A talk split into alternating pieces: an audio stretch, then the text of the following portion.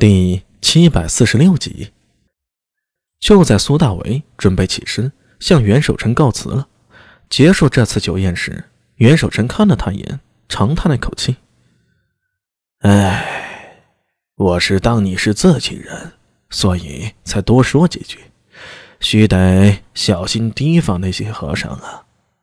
你以为老道是因为私怨不喜欢他们？”那你呀，也太小看老道的眼界了。此事既为道门，也为华夷之别。呃，三教中儒道皆为中原本土所生，这这些佛徒沙门自天竺而来。我先问你啊，这天竺如今何在？苏大伟愣了一下，中天竺被王玄策打残。其余天竺各国听说，全都惧怕王玄策，一起向大唐称臣求和。如今的天竺国早已四分五裂，这便是我不喜欢胡教的第一个理由。比之儒家提倡法圣先贤，道家不断探索长生之道，与天地相争不同，胡教的教义便是让人安忍现状，忘记俗世痛苦。长此以往。如果大部分人都信了胡教，我大唐还有进取之心吗？还有如今的生机勃勃吗？人人都参悟佛法，关注所谓修行，却失了向外开拓进取之心，安能有如今的大唐？苏大为愣了一下，一时不知该如何回答，不过心里却不由想到，佛教。确实是一种比较平和和内敛的教派。历史上，大多数朝代在信奉佛教之后，越是佛法昌盛，就越缺乏进取和斗志。当然，这不能完全说是佛教的锅，还有许多复杂的原因。浮屠比丘不事生产，占着大量田地，终日只知打坐念经，把天竺取回来的佛经拿来骗人，靠这佛经。能有强盛之国吗？天竺自己是什么样子啊？袁守诚冷笑一声，总结道：“哼，这种东西呀，只好骗骗渔夫渔妇。什么时候连上面都行了，那就危险了。”道长，不对呀，我记得太宗都很信佛，也很喜欢玄奘法师，几次三番都想令其还俗，让他入朝为官呢。苏大为辩解道：“你呀，只知其一，不知其二。”袁守诚很不屑的哼了一声：“哼，太宗那时想对西域用兵，而玄奘从西域回来，没有人比他更清楚当地的风土地貌了。太宗是想借玄奘做个向导，是是这样的吗？”苏大为惊得合不拢嘴。和尚这些事你从哪里听来的？让我想想，都是听那秃驴自己说的吧。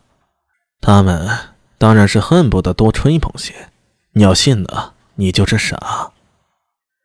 袁守诚接着说道：“ 再说玄奘啊，从太宗到如今陛下，这和尚无数次提出要前往洛阳一经。”但是太宗和如今陛下皆是不许，你以为是为何？为为什么呀？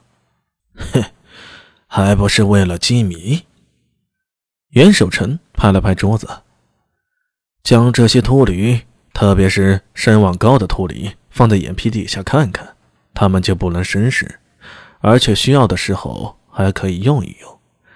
记得太宗在时，玄奘那个弟子辩机妄议朝政。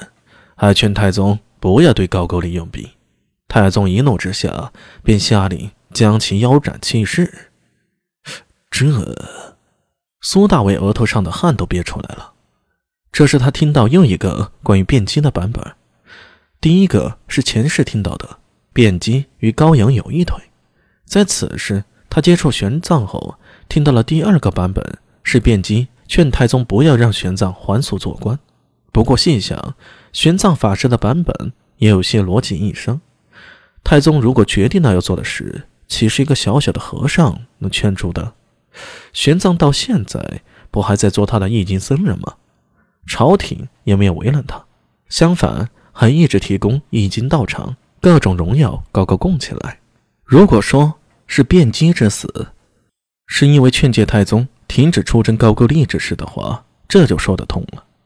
一个和尚在国家征伐大事上指手画脚，不砍你看谁呀？苏大为摇了摇头，收起心神，忍不住问道：“道长，需要的时候是指？比如对西域的交流、做生意，平时派和尚做向导也是极其好的。当地信佛的小国也会失去警惕性。呃，道长，会不会想得过于黑暗了些？呸！你仔细想想，大唐向那些小国输入的。”是什么狗屁东西？袁守诚明显聊大了，什么话都敢说。安文生在一旁听得嘴角直抽抽，却又不敢出声打断他。那些倭人遣派唐使，主要是学佛吧？高句丽、百济、新罗，我们派去的除了商队，主要也是僧人吧？还有突厥、西域各国，这叫什么？袁守诚眯起眼睛，嘿嘿一笑：“嘿嘿嘿嘿，把这些自我去世的浮屠沙门传给他们，这叫祸水东引。对对对，咱们才是东方。哎，总之就是这么个意思。”苏大为坐在那儿，半天一个字也说不出来。虽觉得袁守诚说的好像也不完全对，但又像是有那么点道理。自古以来。我中原地大物博，你们这些外藩小国来做朝贡、做生意，可以顺便把浮屠啊，就是把那些和尚打包带走，让你们这些落后的野蛮藩邦也学学天朝文化，沐浴一下我佛慈悲。对，放下屠刀，忍受苦难，来世再去享福吧。